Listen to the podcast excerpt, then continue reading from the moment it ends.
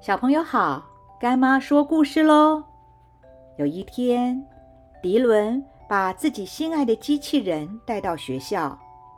这个机器人很厉害，可以经由变换机械手臂的位置后，能够完成投篮、踢球，甚至画画等任务。下课的时候，小朋友们都抢着要看。大熊很高兴的先拿到机器人，于是拿着机器人在操场上奔跑，并且说：“大家看，机器人要投篮喽！” 结果一个不小心摔了一跤，机器人也因此摔到地上了，大家都吓了一跳。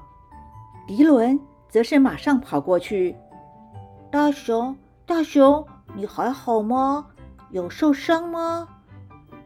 迪伦很关心大熊有没有受伤，似乎忘记看看他的机器人有没有摔坏。孔子也有过类似的事情。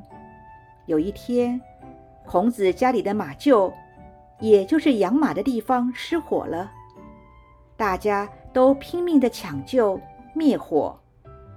火势刚刚扑灭时，孔子正好下班回家，看见大家忙着清理失火的地方，于是孔子就问大家：“有没有人受伤？大家都平安吗？”而不是问马怎么样了，甚至孔子也没有问烧掉了什么财物，损失了多少钱。我们对人。总要有一颗柔软的心，永远要想到别人，要关心别人。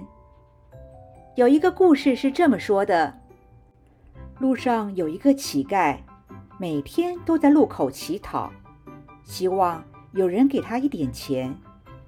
有一天，一位爸爸跟小朋友经过这个路口，爸爸就给乞丐一点零钱。离开后。就跟小朋友说：“宝贝，你要努力的读书学习，不然将来就会变成乞丐，知道吗？”没有多久，一位妈妈带着她的小朋友也经过路口，妈妈也给了乞丐一点零钱。离开后，妈妈则是说：“宝贝，你要努力的读书。”学习，将来让社会上不再有乞丐，好不好？现在，干妈问你，你的心有没有时时刻刻想到别人，为别人着想呢？我们要时时刻刻的为别人着想。我们吃完饭后是马上看电视、玩玩具，还是？会顺手把自己的碗筷收好，放到厨房。自己的玩具玩完后，是让爸爸妈妈收拾玩具，还是自己会把玩具放回原来的地方？自己的功课需要爸爸妈妈提醒才会做好，还是能够自动自发的主动完成？上完厕所之后，有没有检查一下？马桶有没有冲干净？如果下一个人进来厕所时，是不是有干净的厕所可以使用？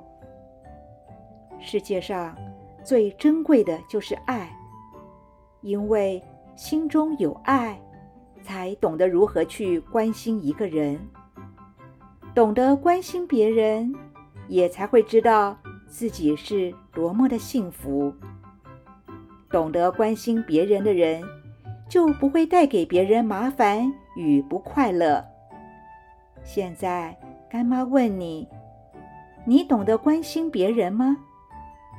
最后，希望大家的心都能感受到彼此的爱与关心。